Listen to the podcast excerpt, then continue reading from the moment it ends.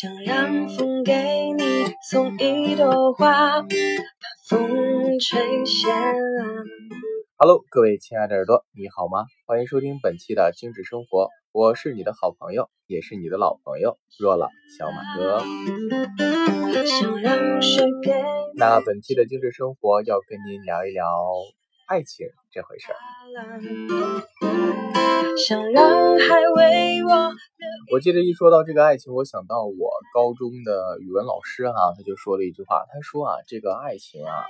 应该总结为这样的一句话，说叫爱有多销魂，就有多伤人。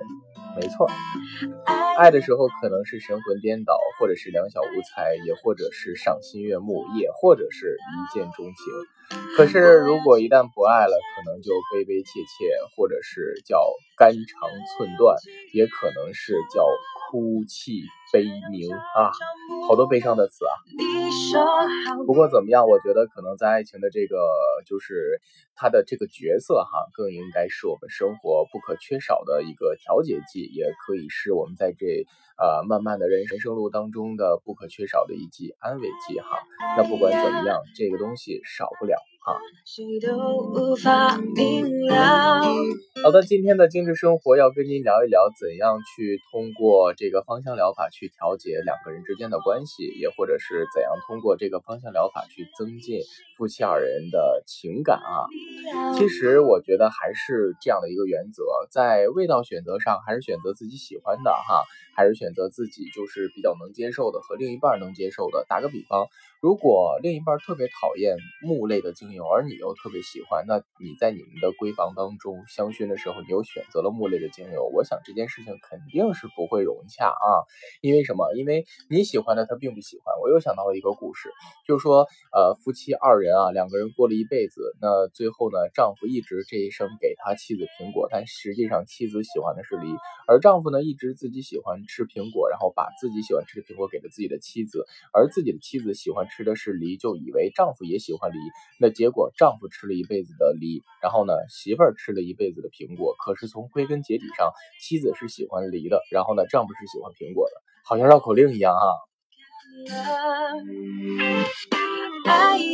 所以很多时候我们在付出啊，或者是在对对方好的时候，不要你以为，不要我以为啊，要适当的去站到对方的角度去设身处地去想一下。所以我觉得在闺房当中，想促进两个人的感情，那就选双方都喜欢的味道哈。那除了这个喜欢的角度出发呢，去选择一些，比如说像依兰依兰啊，然后像这个檀香啊，或者是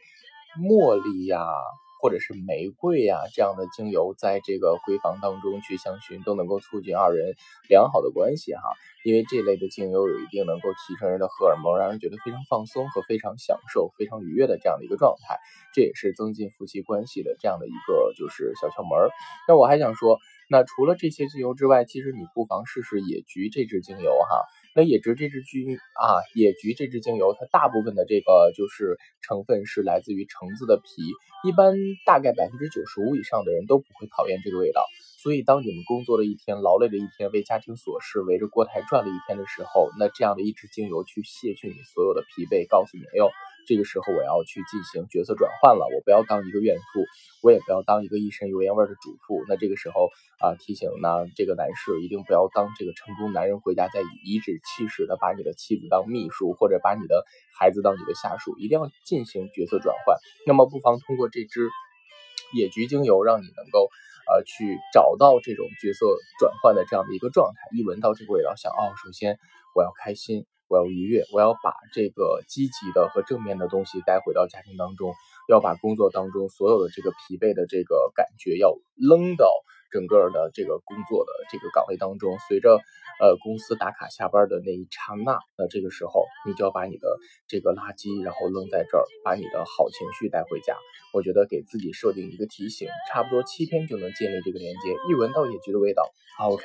我这个时候我会是一个好爸爸，我会是一个好丈夫，那我会是一个好妻子，但不是一个怨妇啊。这个时候可能角色转换这事儿就成了。其实我觉得，就像今天跟大家分享几只小。小小的这个就是改善关节的神器，但是归根结底，它只是一个工具。就像我常说，叫精油来自于自然，服务于人类，都不等同于药品，但是能够让我们的生活变得非常非常的好。所以呀，你不妨给自己这个小小的工具，让这么一个自然的东西变成呃你提醒的工具。我觉得可能生活的美好就此就开始了。好了，以上就是本期的精致生活的全部内容了。我们下期精致生活不见不散喽。